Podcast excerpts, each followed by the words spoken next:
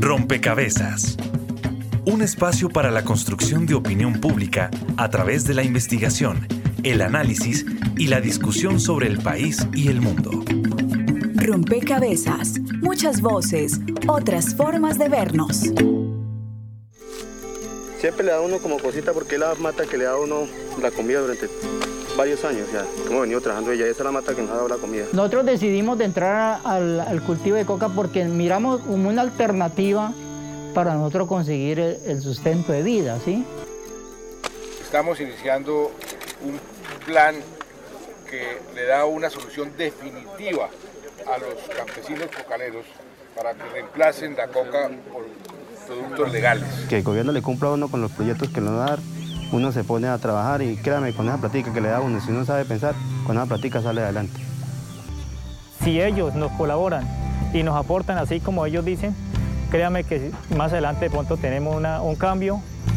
Si el gobierno cumple como se está hablando, los acuerdos, hombre, esto va a ser entre unos días muy productivo.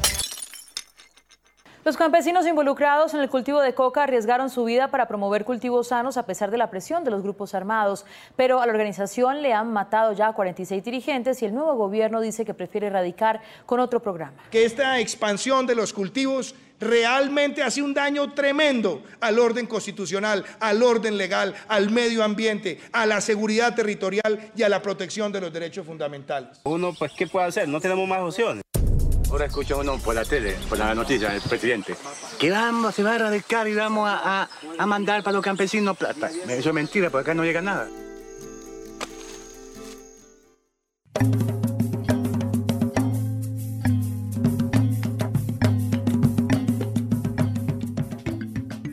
Saludo a todos los oyentes, a todas las personas que se conectan y sintonizan a esta hora. Rompecabezas, muchas voces, otras formas de vernos.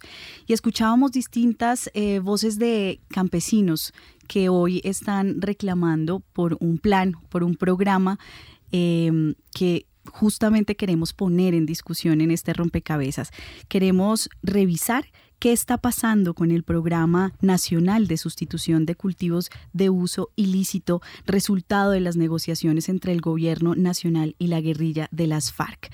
Buscamos hacer un diagnóstico de esa implementación del acuerdo eh, y de alguna forma analizar qué son, cómo se ha avanzado en esto que se conoce como los PENIS, ¿no? Por su sigla, y de alguna forma aproximarnos a esas realidades territoriales para eh, entre, entre las distintas voces que se suman a rompecabezas, eh, tejer alguna serie de recomendaciones para poder avanzar y encontrar salidas a este plan que busca por supuesto, de alguna forma contribuir con la paz estable y duradera, pues porque para nadie es un secreto que eh, el, el tráfico ¿no? El cultivo, el, el tráfico también de, de mm, drogas ha sido un motor del conflicto armado y sobre eso pues también nos vamos a detener a conversar.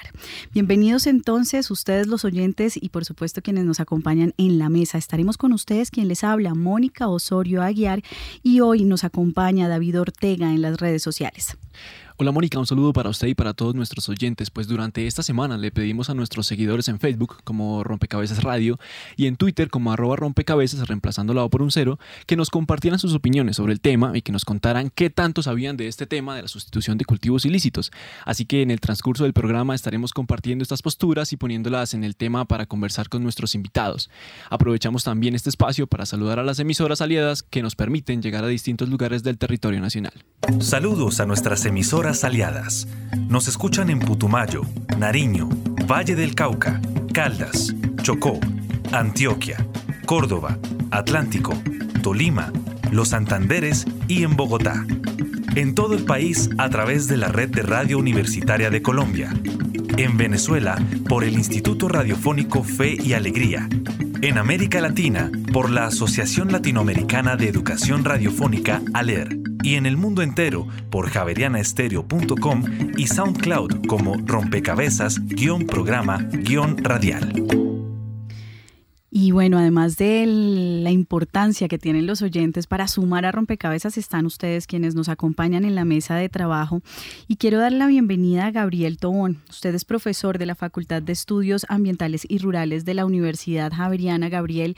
Y quisiera eh, hacerle una primera pregunta, por supuesto, darle la bienvenida a Rompecabezas, pero también para introducir a los oyentes a este tema y es quizás eh, para muchos es pues natural la comprensión entre la relación de conflicto y, cultivos de uso ilícito, pero ¿cómo llega esto al acuerdo? ¿Cómo llega esto a una negociación? Y en últimas, ¿cómo deriva esto en, unos, en un programa nacional de sustitución de cultivos? Bienvenido a Rompecabezas. Muchas gracias, Mónica, a ti y al programa. Para dar respuesta a tu pregunta, yo diría que el punto de el punto 4 como está contemplado en los acuerdos soluciona la problemática de las drogas llega a esa instancia en la creencia del papel que las FARC tenían en la producción y comercialización de la droga. Hasta ese momento el gobierno había denunciado nacional e internacionalmente a las FARC como el principal cartel de las drogas.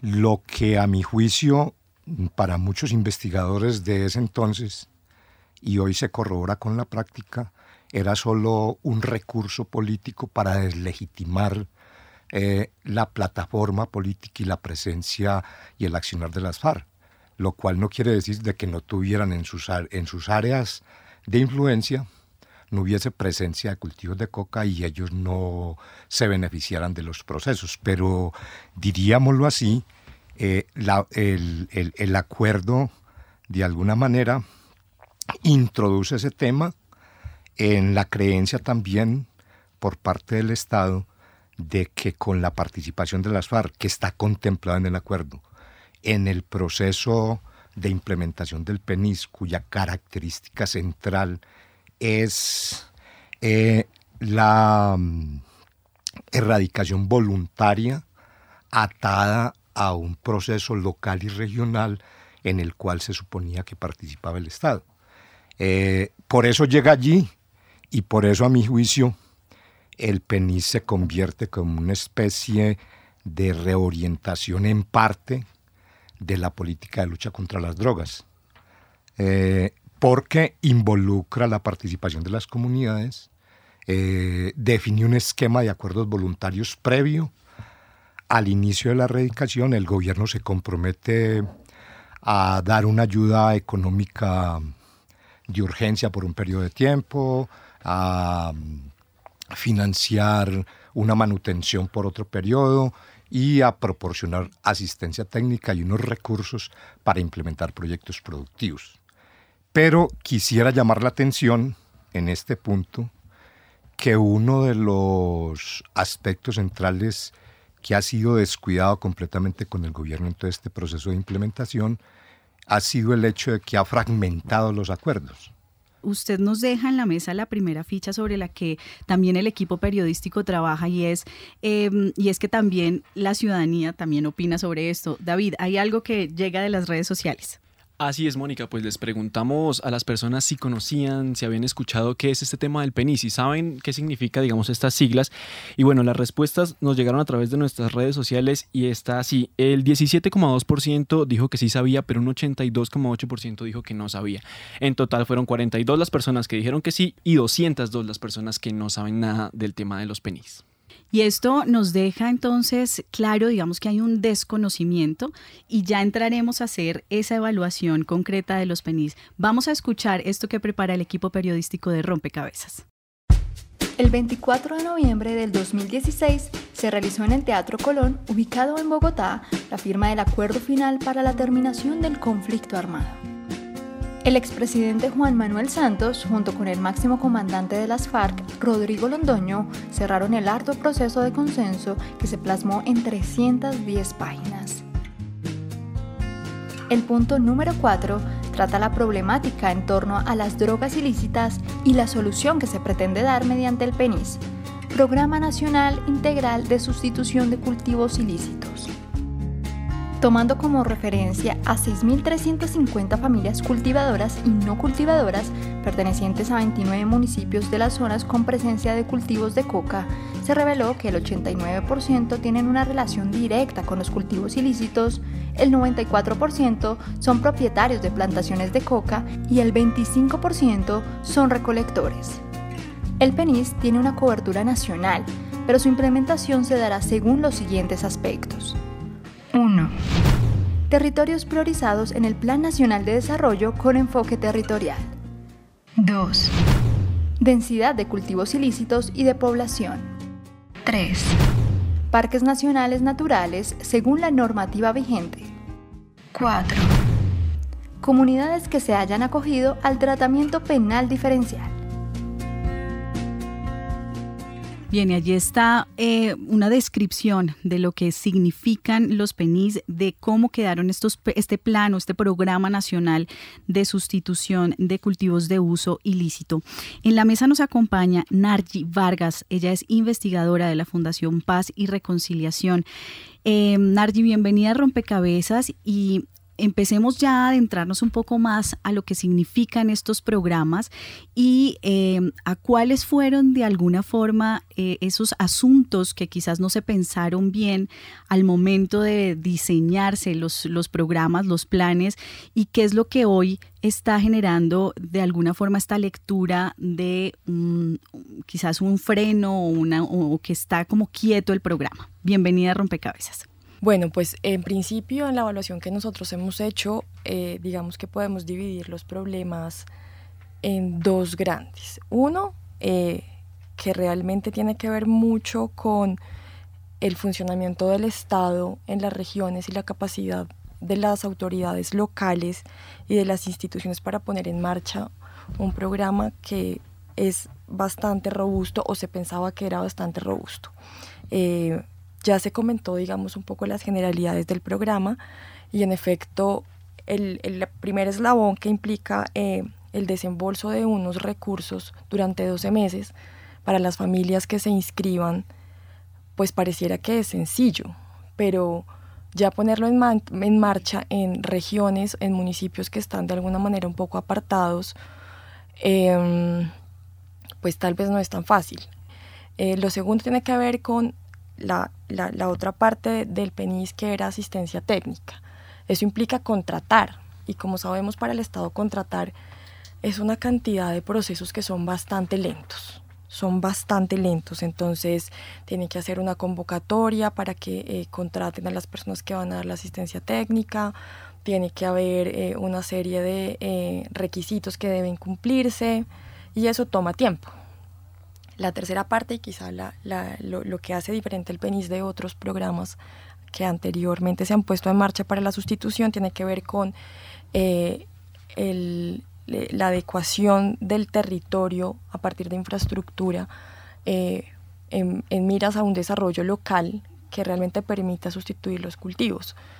Y pues, es de, ¿de qué estamos hablando? De electrificación, de vías, y esos son procesos que toman tiempo. Contratar una vía toma tiempo. Entonces, ese es un primer problema grueso y es los tiempos del Estado en Colombia son demasiado lentos. ¿Con qué choca? Con que esto tenía que hacerse demasiado rápido. Es decir, es cierto que las FARC tenían buena parte del eslabón de los cultivos en los territorios, salen las FARC si el Estado no entra, eh, digamos, a reemplazar ese dinero que llegaba vía cultivos y no entra a hacer acciones en pro del desarrollo de la economía local, pues van a haber otros que lo copen. ¿sí? Entonces, esa demora es uno de los primeros problemas. El segundo tiene que ver, que me parece fundamental, es la voluntad política. Si no hay un equipo grande, un equipo robusto, nacional y local, para que ponga en marcha un proceso, pues tras de que el Estado funciona un poco lento, pues con un equipo pequeño va a ser mucho más complejo. Y eso pasó. En efecto, el equipo de trabajo que tiene, que tenía y tiene el PENIS es demasiado pequeño para la cantidad, digamos, de tareas que exige poner en marcha el PENIS. Mm, yo creo que ahí, en, en ese mismo sentido, hay como un asunto que mencionaba Gabriel y que tiene que ver con la integralidad del acuerdo y es que si bien el punto, el punto sobre narcotráfico tiene un, desarrollo aparte, lo que tiene que ver con el, con el PENIS y con la sustitución de cultivos hace parte o se relaciona con el punto uno de reforma rural. Y lo cierto es que de reforma rural no han dado nada. Entonces, pues si no anda el de, la reforma rural y el desarrollo que tenía pues el desarrollo de ese punto tiene que ver con infraestructura y con un poco saldar la deuda que tiene el Estado con la ruralidad, pues es apenas predecible que lo que se espera eh, con el PENIS no funcione. Usted, usted nos deja justo en, en, en un punto, Nargi, del análisis muy interesante para, presentar a nuestro siguiente invitado, que es Juan Carlos Quintero, coordinador del Eje de Paz, Implementación y Derechos Humanos de la Asociación Campesina del Catatumbo. Y es justamente lo que ya también Gabriel señalaba y usted lo resalta, y es esa mirada fragmentada del acuerdo y cómo eh, esto de alguna forma está teniendo unos efectos en el territorio. Y sobre eso quisiera preguntarle, Juan Carlos, eh, específicamente cómo estas decisiones, estas miradas, esta lentitud institucional que señalaba Nargi,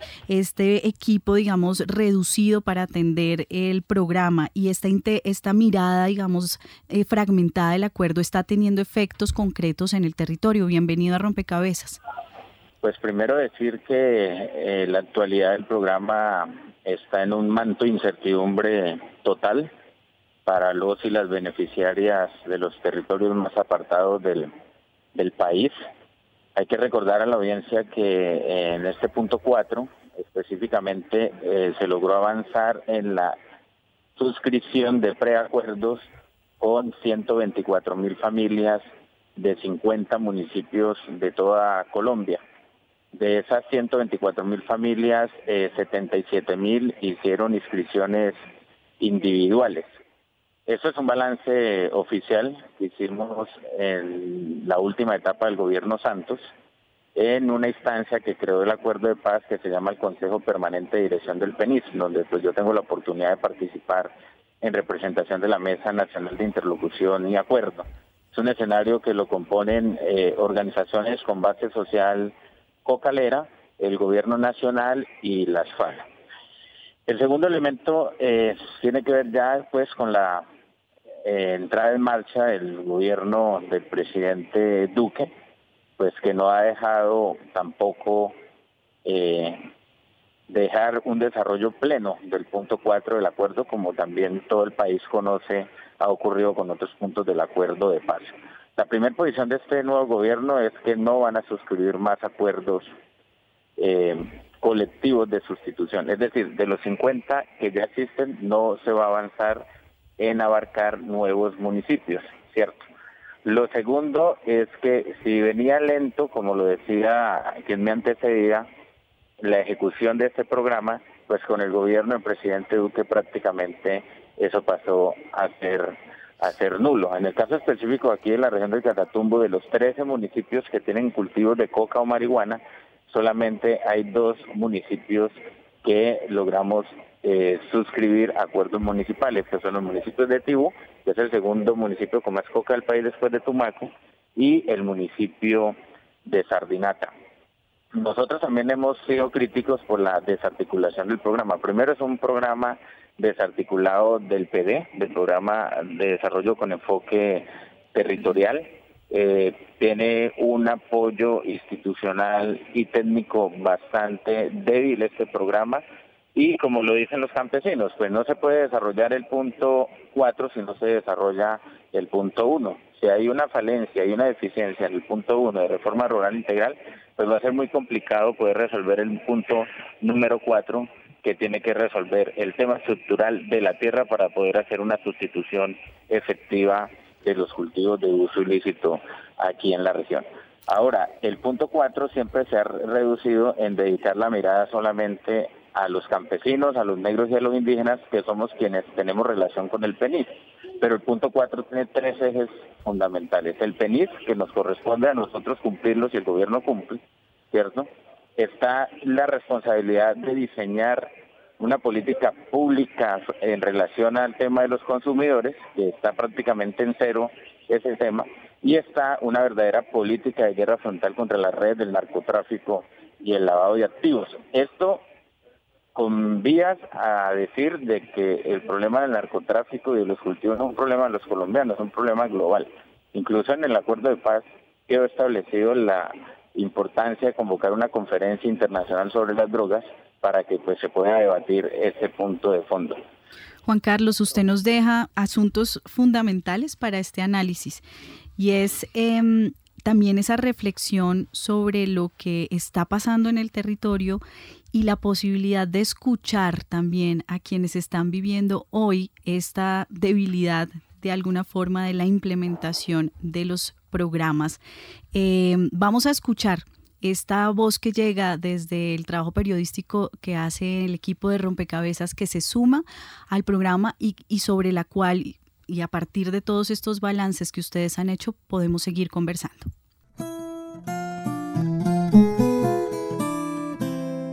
Un balance de la sustitución de cultivos de coca, tres años después de la firma del acuerdo de paz. La persistencia de los cultivos ilícitos está ligada a las condiciones de pobreza, marginalidad, organizaciones criminales y débil presencia estatal. Así nos cuenta Wilder Mora, presidente de la COCAM en norte de Santander. Después de la firma de los acuerdos se agudizó más el problema. Por la protección de nuestro territorio donde la FARC salía, eso nada se cumplió, llegaron fue otros actores armados ahí a cubrir esos territorios y en las competencias. Hoy hay un conflicto, por ejemplo, un conflicto entre el EN y el EPL que ha tenido centenares de muertos, todos los días suenan las bombas, los tiros. Eh, después de la firma del acuerdo de paz, viendo que el gobierno no hay garantías, el problema agudiza. En el acuerdo de paz se habla de unas alternativas para mejorar las condiciones de bienestar y buen vivir de los territorios afectados por los cultivos ilícitos. También se mencionan planes integrales municipales y comunitarios que incluyen la sustitución y el desarrollo alternativo. La pregunta es, ¿se están cumpliendo estos puntos estipulados en el acuerdo? No, ninguno. Nosotros hoy al contrario, eh, hemos recibido algunas puntadas del mismo gobierno y es que nos han puesto la lápida en el pecho, lo decimos nosotros. Eh, por ejemplo, Cúcuta tiene un concejal, en vez de ayudar al proceso de paz, lo que dice y nos tilda a nosotros, los líderes que queremos hoy sustituir, que hablamos del tema de la transformación del cultivo de coca, entonces nos tratan de narcotraficantes. Esa ha sido la ayuda que hemos tenido por parte del gobierno, pero no hemos tenido ninguna ayuda ni garantías hoy en la región. Allá han llegado muchas, muchas reuniones, los PEDET por un lado, el PENIS por el otro, pero siempre en la misma carreta. No tienen en como esa disponibilidad política o voluntad política para llegar a la implementación a estos territorios, entonces terminan siempre ahí en el mismo círculo.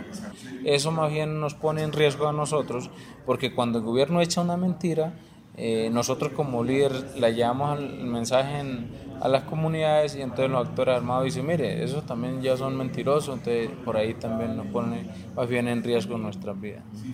En el acuerdo se reconoce que la solución al problema de cultivos ilícitos es la transformación estructural de los territorios y las condiciones de bienestar. ¿Ha cambiado en algo su situación desde entonces? Con el gobierno Duque va a ser más complicada la región. Eh, Duque estuvo en el municipio de Tibú, uno de los municipios más complejos. Allá no habló del tema del conflicto, no habló del tema del problema de las drogas, pero el ministro de Defensa sí dice que va a la fumigación, que va a la erradicación. Ya uno sabe que eso lo que va es más conflicto con este nuevo gobierno. Decimos, gobierno nacional, venga que queremos sustituir, inviertan en nuestro territorio, queremos sustituir. Pero la respuesta del mismo presidente es de decir no. Una nota realizada por Karen Quintero y Erika González para Rompecabezas. Bien, allí estaba otro testimonio que se suma también al análisis que Juan Carlos hace también desde, desde, los, desde el conocimiento del territorio y de la realidad de los campesinos cocaleros que se comprometieron con estos programas. Nardi, usted señalaba que justamente esa vinculación de las familias era casi que un asunto novedoso en, este, en estos programas em, o, que hacía parte de lo diferencial las propuestas, a las propuestas que se habían hecho antes. Em, pero ¿qué pasa con, e, con esos compromisos? Y también usted señalaba la falta de voluntad política. Bueno, pues, ¿qué está pasando? ¿Cuál es la lectura que ustedes desde em, la Fundación Paz y Reconciliación tienen de las medidas y de las acciones de este nuevo gobierno y eso pues de alguna forma qué efectos tiene en las comunidades concretas desde su mirada. Pues sí, eh, Mónica, te cuento. En efecto, aquí en Colombia se han puesto en marcha muchos programas de sustitución. Estamos hablando desde el PNR, tal vez, mediados de los 90, que han puesto en marcha programas de sustitución, pero han tenido como siempre el mismo enfoque y es eh, familiar. Y es entregar a campesinos una suerte de subsidios y proyectos de corto plazo y de mediano plazo para que reemplacen la mata eh, pero han dejado por fuera una perspectiva territorial que el PENIS incluye y es realmente buscar el desarrollo del campo para que esos proyectos productivos que se ponen en marcha pues realmente se constituyan en un mercado, porque si no pues eh, una cosa que hemos, nos hemos dado cuenta y que hemos revisado en la fundación es que como que es un ciclo que se cumple y es el campesino o la familia sustituye, Pasan dos años, tres años, cuatro años mientras su proyecto productivo funciona, pero hay un punto en que se estanca, sobre todo si pues hay una comunidad en que todo el mundo sembró lo mismo, cultivó lo mismo, pues el mercado se agota, se asfixia y en cambio ahí está la coca. Em, entonces, este es un asunto eh, que diferenciaba al PENIS de, otros, de otras iniciativas. El, el PENIS se quedó estancado en eso, tal como lo decía Juan Carlos en muchas regiones eh, se pagó, se quedó en, la parte familiar, se pagó el, subsidio que se había prometido y no se avanzó con la asistencia técnica, tampoco se avanzó con las obras de infraestructura. Y fíjate que, por ejemplo, el caso de Guaviare, en el caso de Guaviare acabaron ya los pagos que eran por un año y nunca llegó la asistencia técnica, nunca llegaron las vías. Entonces, ¿qué van a hacer los campesinos? Se les incumplió. Claro, el PENIS no es, no fue durante el gobierno Santos un programa que andara a la perfección, como lo dije, pues contaba con toda la debilidad institucional. Sin embargo, a pesar de la debilidad institucional, se contaba con la voluntad, voluntad de eh, funcionarios y voluntad de los campesinos. Y al cambio de gobierno, ¿qué pasó? La voluntad de los campesinos continuó sustituyeron, lo han seguido haciendo, pero la voluntad del gobierno se acabó. Y está muy claro en medidas que ha tomado la modificación de eh, la oficina de, que ya no se llama postconflicto, sino de estabilización, donde la dirección de sustitución de cultivos queda un poco eh, perdida, queda en un limbo administrativo. Eh, está el tema de intentar volver al glifosato, pero sobre todo está el tema de no hacer nada. Es como, más allá de que aunque no regrese al glifosato, el gobierno no ha dispuesto de un equipo ni ha tomado medidas para que eso avance. Simplemente lo dejó ahí estancado. Eh, y eso es un asunto de pura voluntad. Es un asunto de voluntad porque aunque sea eh, un poco justificado en temas eh, financieros, lo cierto es que pues el gobierno tiene plata, solamente que ha priorizado otros temas en lugar de la sustitución. Gabriel, eso en concreto para las comunidades, em, digamos, ¿qué, repercusiones tiene, no? A ver, no, pues yo diría que esos efectos son letales, pero creo que no deberíamos pasar por alto en este punto dos aspectos que es conveniente señalar que de alguna manera incidieron mucho en la forma como se empezó a implementar el, el PENIS. Uno de ellos tiene que ver con las fuertes presiones y los chantajes del gobierno norteamericano, directamente en palabra de, de este presidente que les dio por tener. Otro, el papel eh, que jugó el centro de, democrático, iba a decir demoníaco, como le dice Ramiro Bejarano, oponiéndose también al PENIS de manera particular. Y eh, haciendo todo un papel eh, como usualmente lo hace, de producir falsas noticias y falsas interpretaciones sobre el sentido y el contenido del acuerdo. Esos dos aspectos jugaron un papel determinante porque el gobierno de Santos se vio obligado a precipitar la implementación del PENIS. Y ese nivel de precipitación indujo a errores de planificación y sobre todo un tercer elemento que era el que, iba a decir es que no previó el acopio de los recursos que el, que el PENIS implementaba.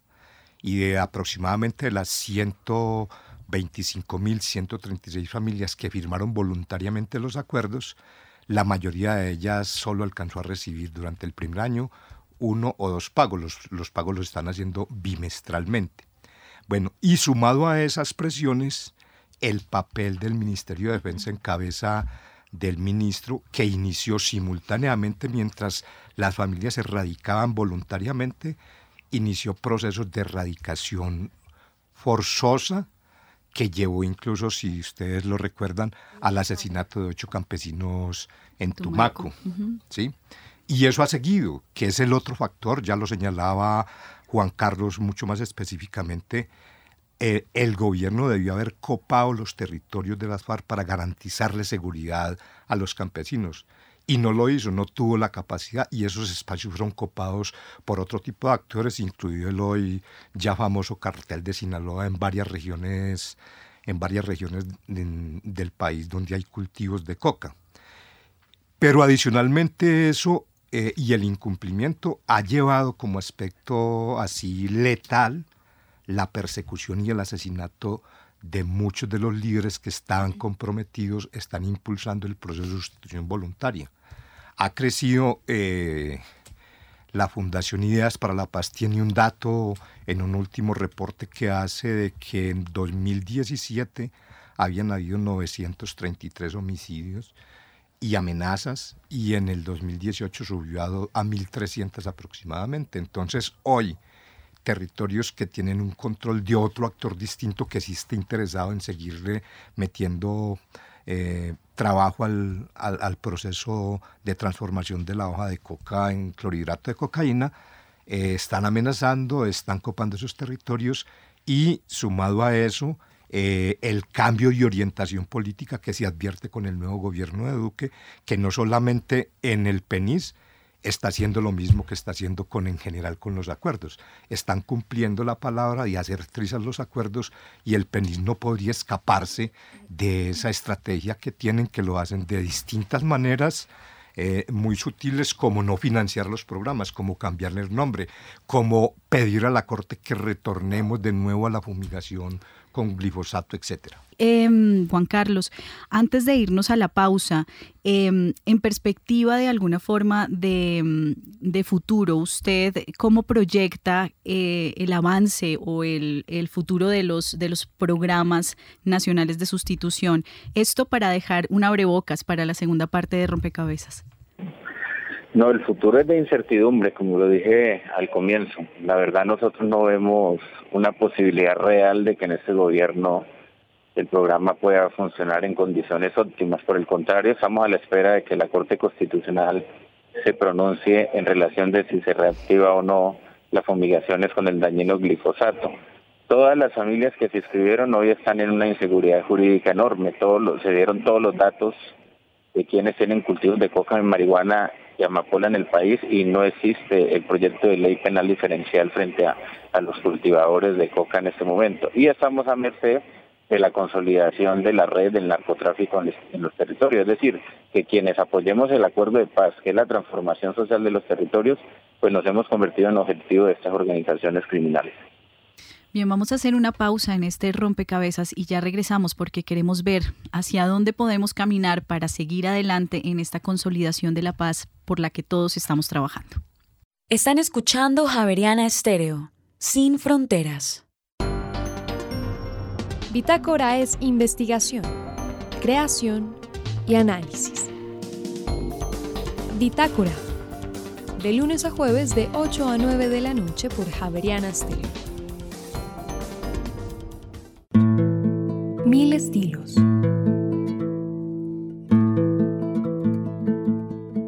Mil sonidos.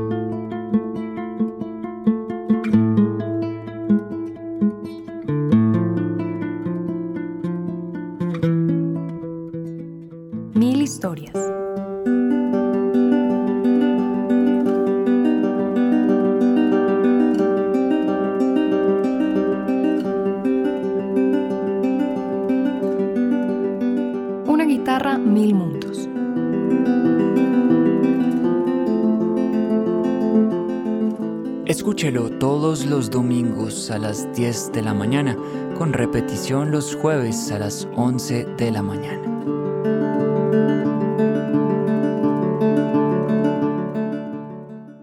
Están escuchando Javeriana Estéreo, sin fronteras.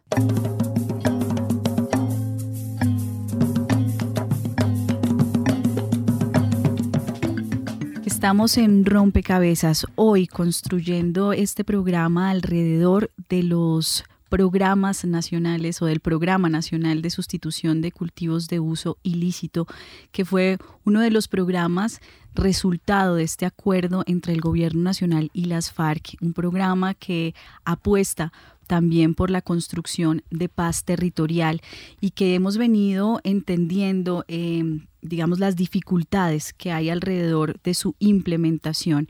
Eh, algunas de las ideas que han quedado en este rompecabezas es el profundo riesgo en el que está hoy todas las familias, las comunidades, los territorios que se comprometieron con este programa. Eh, un poco porque no se sabe qué va a pasar. Continuamos construyendo este rompecabezas y vamos en estos, en estos minutos que nos quedan eh, también a tratar de tejer hacia las salidas, hacia las oportunidades en este escenario que ustedes han descrito, no tan amable, digamos, un poco, un poco gris, pero hay que encontrar también oportunidades que ¿Qué posibilidades ustedes ven en este plan? ¿Qué posibilidades ven en, el Plan Nacional de, Sustitución? Pero también cómo seguir adelante en esa consolidación de la paz estable y, duradera, eh, Gabriel. Bueno, difícil pregunta. Yo incluso agregaría algo con respecto al comentario de Juan Carlos. Yo diría que más que incertidumbre, lo que se adviene es un proceso de de mayor agudización del tratamiento que el Estado le da a los campesinos cultivadores de coca. Como bien decía Juan Carlos, recordó un elemento que es importante también, que es un decreto ley de fast track sobre tratamiento penal diferencial para los campesinos. Lamentablemente ese decreto no pudo pasar como otras cosas en el Senado de la República y esto deja las puertas abiertas para que el Estado inicie un proceso de persecución y de judicialización de los campesinos. Esto ya ocurrió en el municipio de Vistahermosa.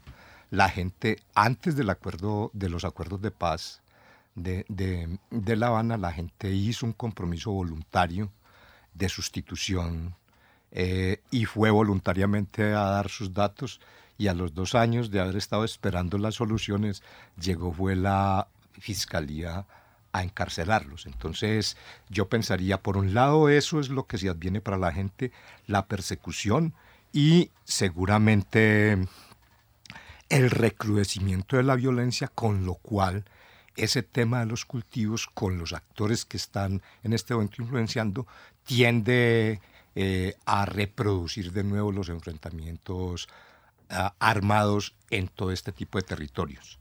Pero bien, ese es como el advenimiento. ¿Cuáles serían las posibles alternativas?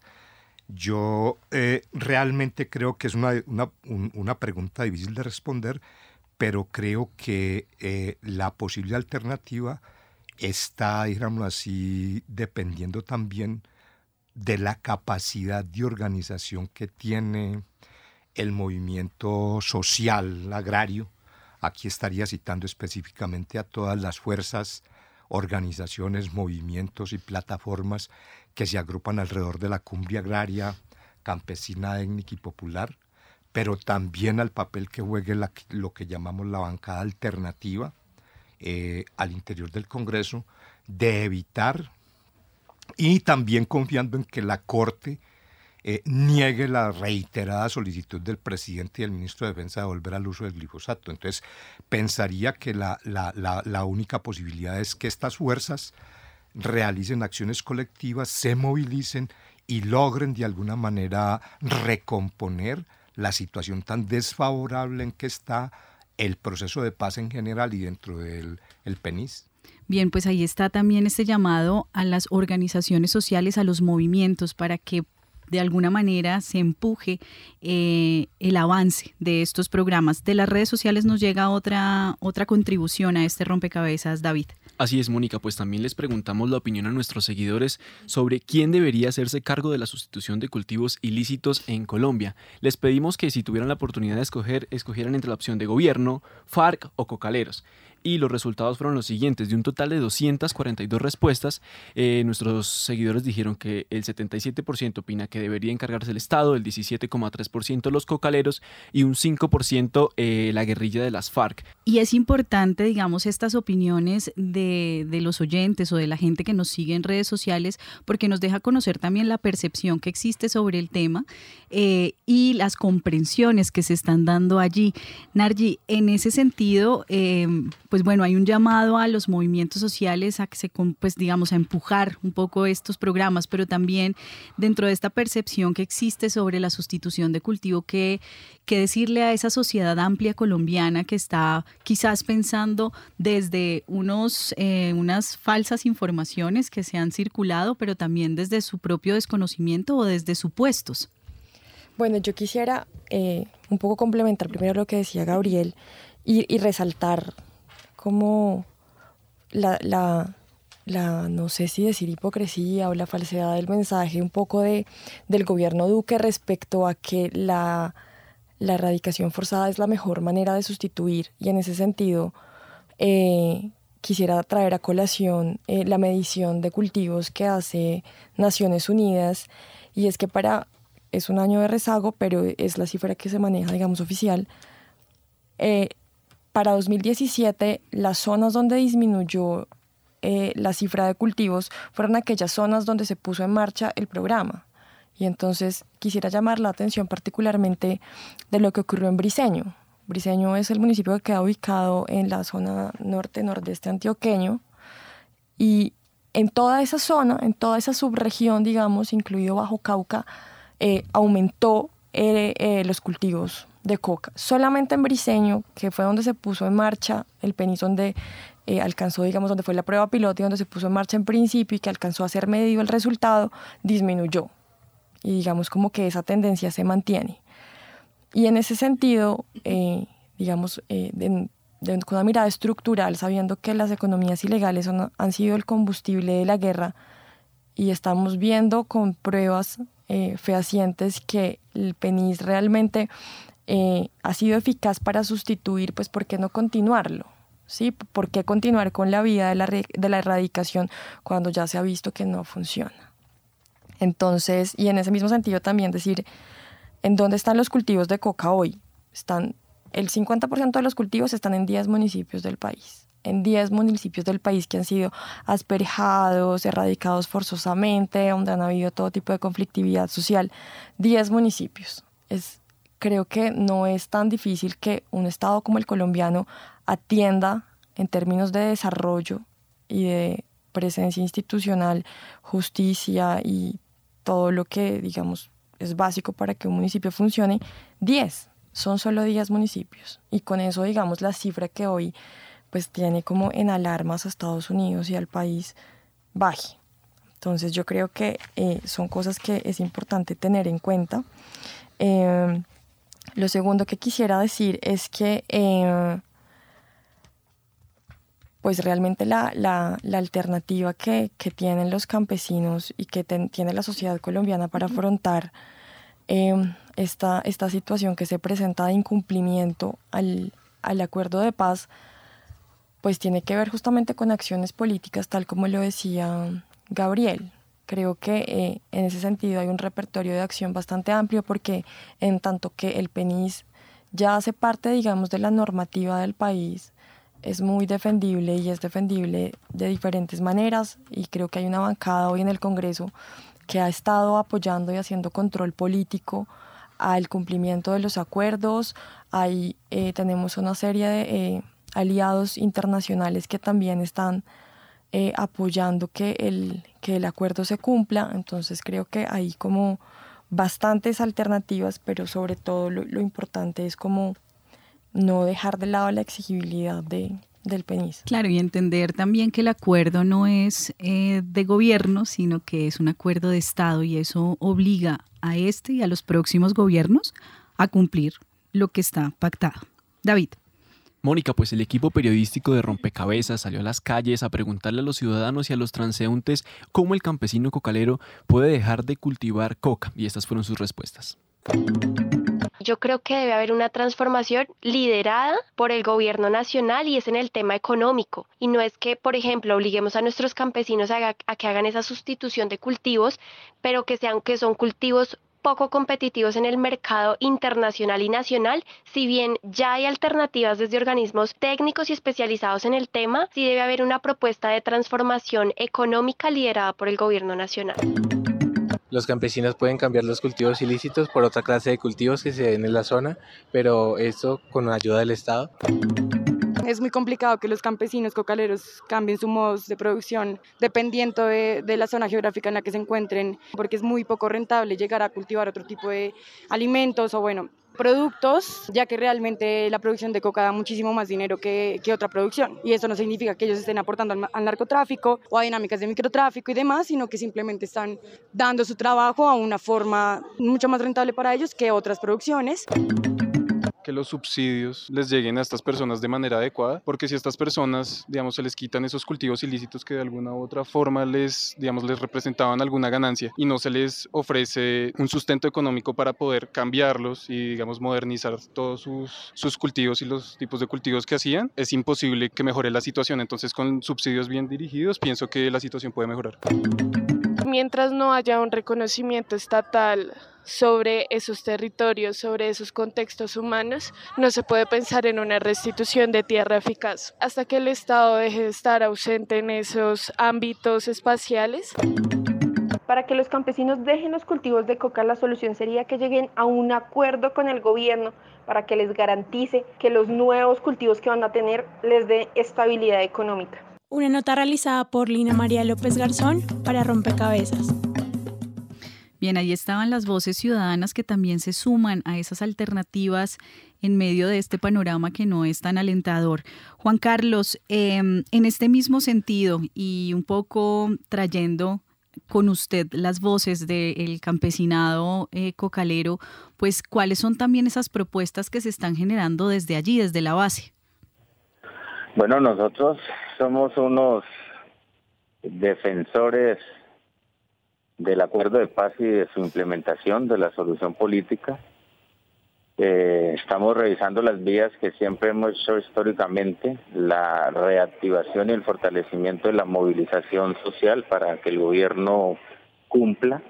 También la posibilidad de acciones jurídicas para que este acuerdo de Estado, como muy bien lo mencionaba usted anteriormente, eh, se cumpla a cabalidad y eh, creemos que hoy, en lo que está ocurriendo en el Congreso, que es una batalla prácticamente permanente, nunca habíamos tenido un, eh, un escenario en el Congreso pues tan activo como el de ahora, pues a través de la bancada alternativa se pueda proponerles a ellos la posibilidad de que a partir del 20 de julio, que inicia la nueva legislatura, pues se priorice el tema del proyecto de ley de tratamiento penal diferencial para los campesinos, que eso, eso para nosotros pues es bastante importante. Y creemos que debemos dar un salto bien importante en relación a la comunidad internacional. Si bien hay una hay un acompañamiento muy importante de la Unión Europea, del Consejo de Seguridad de las Naciones Unidas, de algunos congresistas demócratas de los Estados Unidos, casi todo el mundo se centra en el punto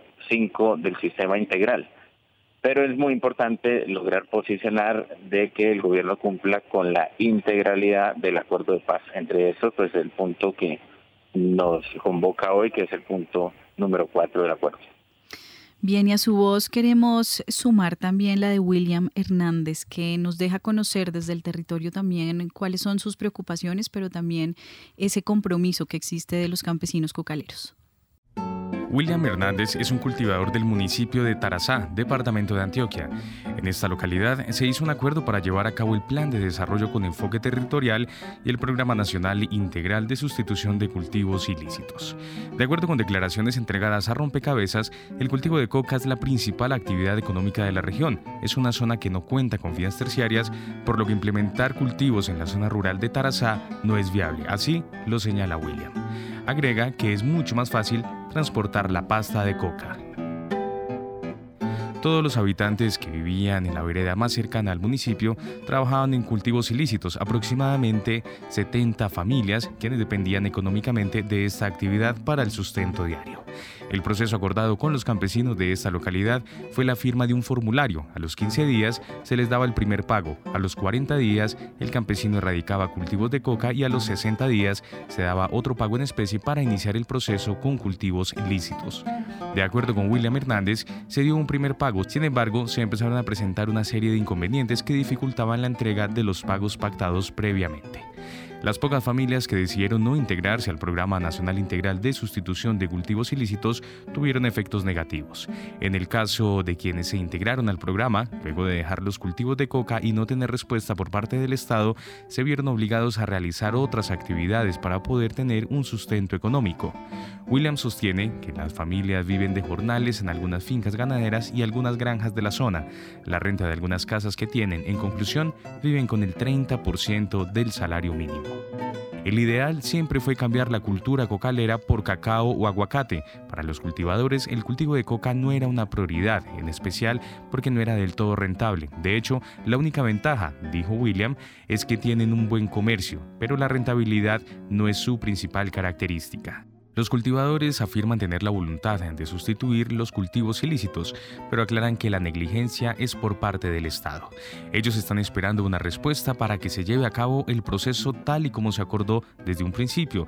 Por eso le hacen un llamado al Estado, pero también les recuerdan a los colombianos que ellos aún tienen fe de que se cumpla lo pactado en el acuerdo final de paz. De no ser así, volverán a lo mismo, porque de hambre no se van a dejar morir. Así lo concluye William Hernández. Una nota de Karin Quintero y Erika González. de hambre no, no se dejarán morir. Y un poco esta última expresión de William pues deja también em, una alerta, porque si no se cumplen los programas, pues bueno, ¿qué más? ¿Qué más se va a hacer, no? Em, nos quedan muy pocos minutos en este rompecabezas, eh, pero siempre tratamos de vincular a esa sociedad colombiana que quizás está muy ajena, muy distante de estos contenidos y de estos temas para que se comprometan y entiendan de una manera distinta la, la situación. En este caso, así como William está diciéndole, William Hernández está diciéndole a los colombianos, tengan fe y tengamos fe en que efectivamente estos programas se van a cumplir.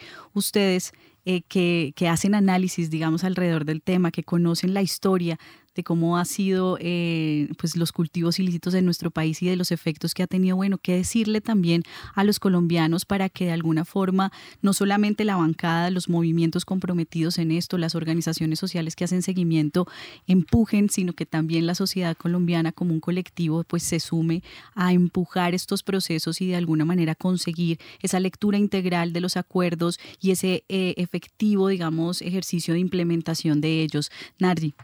Bueno, yo creo que es importante que la sociedad colombiana entienda que el, problema del narcotráfico, primero, no es un asunto solamente nacional. El narcotráfico es un mercado y, en ese sentido entender las dinámicas, el aumento de cultivos, la disminución de cultivos, no solamente debe tenerse o, o, partir, digamos, de la idea de que es que hay un grupo que controla, como lo decía Gabriel al comienzo del programa, que se vendió al país la idea de que las FARC eran el mayor cartel del narcotráfico y las FARC se desmovilizaron y justo lo que pasó fue que el narcotráfico, el, los cultivos aumentaron. Entonces es importante que el gobierno sobre todo, que es pues el que está digamos ahorita con el timón, eh, tome medidas serias. El narcotráfico es un asunto que depende y que es predecible que los cultivos aumenten porque el precio del dólar está aumentando. En tanto que el precio del dólar aumenta, pues eh, los grupos que se dedican al narcotráfico van a querer primero, producir más coca y segundo, que el negocio se siga fortaleciendo eh, a sangre y fuego o como sea necesario. Lo segundo también es eh, que a nivel mundial hay más demanda. Entonces, pues no solamente hay gente que quiere vender, sino que hay gente que quiere comprar. Y es un asunto entonces global. Creo que el narcotráfico ha sido utilizado no como un, no, no ha sido abordado como un problema en serio de seguridad eh, y de salud pública, sino que ha sido utilizado como parte del discurso y de la agenda política para justificar una u otra opción, opción sobre todo guerrerista. Entonces creo que si realmente se quiere solucionar el problema, es importante que se aborde desde una perspectiva económica, de desarrollo y sobre todo global eh, el problema. Es importante también tener en cuenta que pues en el ámbito internacional el discurso también ha cambiado, excepto por Estados Unidos. Creo que hay un consenso de que la forma de abordar el problema de narcotráfico y en general del comercio de estupefacientes es a través de mecanismos eh, pedagógicos, salud pública, legalización, regulación y países que lo han intentado han funcionado. Está el caso de Portugal, que creo que es emblemático y que de alguna manera eh, son ejemplo para que la gente también, digamos, se informe y saque el narcotráfico de, de un asunto político y se entienda como un asunto de seguridad. Bien, allí está, es atender todos los eslabones de esta cadena y no concentrarse quizás en el eslabón más débil que es justamente el de los cultivadores. Bueno, Gabriel, su mensaje para la ciudadanía, por favor. Bueno, hay que desarrollar distinto tipo de estrategias para que la sociedad, en términos generales, entienda que este no es un problema solo de los campesinos, sino que es un problema de la sociedad en su conjunto y que ese nivel de indiferencia que se ha expresado y de falta de solidaridad con este tipo de sectores hay que transformarlo y cambiarlo. Eh, eh, y yo un poco le diría, en uno de los periódicos del país salió reportado cinco casos de sustitución de cultivos sin necesidad de usar el glifosato fueron los casos de Bolivia, Pakistán, Turquía, China y Tailandia, ¿sí? Que son aleccionadores. Fuera de eso, la Universidad Externado de acá de Bogotá termina un reciente estudio donde demuestra que esa no es la vía. Y en ese sentido, creo, hace 13 años se constituyó una comisión latinoamericana para la democracia y la lucha contra las drogas, de la cual estaba integrada por tres expresidentes latinoamericanos, César Gaviria uno de ellos, pero además por una decena de académicos y estudiosos del tema y justo lo que recomendaban era eso, porque la enseñanza de esos países que acabé de nombrar es que este tema no se resuelve en el corto plazo como pretenden, sino que es un tema que se resuelve en el mediano y en el largo plazo, y en esa dirección debe desarrollar programas que realmente empiecen a resolver muchos de los aspectos que están contemplados en el punto de reforma rural integral, principalmente porque están no solamente los programas de desarrollo con enfoque territorial, eh, focalizados en los 170 municipios, sino que están también los programas nacionales de reforma rural integral que incluyen infraestructura, salud, educación, eh, vías, telecomunicaciones, etcétera, que es una manera de... Y esto implica en el fondo que la sociedad se mueva también para impedir que se siga consolidando ahora en el gobierno de Duque la política de lucha contra las drogas impuesta por los Estados Unidos, que lo que está haciendo es reproduciendo la guerra internacional que Estados Unidos tiene contra las drogas. Bueno, pues con esta invitación a entender esto como un problema global, pero también a entender los acuerdos como unos acuerdos integrales, no de gobierno, sino de Estado, y a comprometerse, digamos, con estos acuerdos para la consolidación de la paz, cerramos este rompecabezas, no sin antes agradecerle a Gabriel Tobón, profesor de la Facultad de Estudios Ambientales y Rurales de la Universidad Javeriana, a Nargi Vargas, investigadora de la Fundación Paz y Reconciliación, y a Juan Carlos Quintero, coordinador del De Paz, Implementación y Derechos Humanos de la Asociación Campesina del Catatumbo. A ustedes muchísimas gracias y a ustedes los oyentes por acompañarnos hasta el final de esta emisión. Recuerden que estuvieron con ustedes hoy Mónica Osorio Aguiar, en las redes sociales David Ortega y en la producción de Rompecabezas Lina López. Rompecabezas, una producción del CINEP, Programa por la Paz la Pontificia Universidad Javeriana y la emisora Javeriana Estéreo 91.9 FM. Rompecabezas, muchas voces, otras formas de vernos. Los paisajes sonoros de Rompecabezas cuentan con audios tomados de distintas fuentes. Para conocer el origen del material, diríjase a www.cinep.org.co.